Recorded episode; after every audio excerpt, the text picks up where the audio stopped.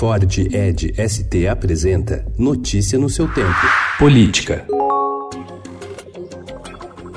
Com um acervo de 36,3 mil processos na fila, o Supremo Tribunal Federal tem ampliado o uso do plenário virtual. A ferramenta permite realizar julgamentos sem a presença física dos ministros da Corte e longe dos holofotes da TV Justiça.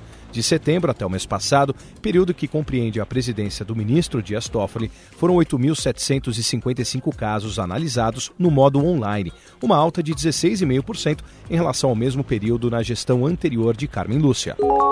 A Polícia Federal instaurou há cerca de um mês um inquérito para investigar ataques feitos por hackers aos celulares do então juiz federal Sérgio Moro e de procuradores da República que atuam nas forças-tarefas da Lava Jato em Curitiba e no Rio de Janeiro. Ontem, o site The Intercept Brasil divulgou suposto conteúdo de mensagens trocadas por integrantes do Ministério Público Federal, como o procurador Deltan Dallagnol e de Sérgio Moro. Um investigador que conversou com o jornal Estado de São Paulo sob reserva diz que somente as vítimas do ataque poderão confirmar se o conteúdo das mensagens é de fato verdadeiro.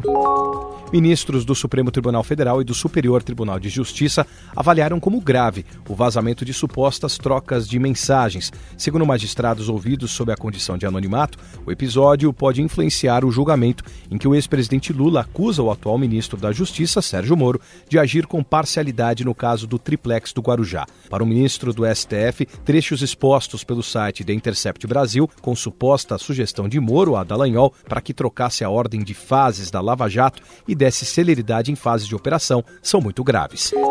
Após uma acirrada disputa interna, o deputado federal Eduardo Bolsonaro, filho do presidente Jair Bolsonaro, será empossado hoje presidente do Diretório Paulista do PSL. Mas seu nome não é consenso. Nas últimas semanas, o parlamentar enfrentou um movimento de oposição liderado por Alexandre Frota, seu colega na Câmara dos Deputados, que contesta a forma como Eduardo foi escolhido e promete colocar fogo no partido durante a sua gestão. O pano de fundo é a disputa pela Prefeitura de São Paulo no ano que vem. Notícia no seu tempo. É um oferecimento de Ford Edge ST, o SUV que coloca performance na sua rotina até na hora de você se informar.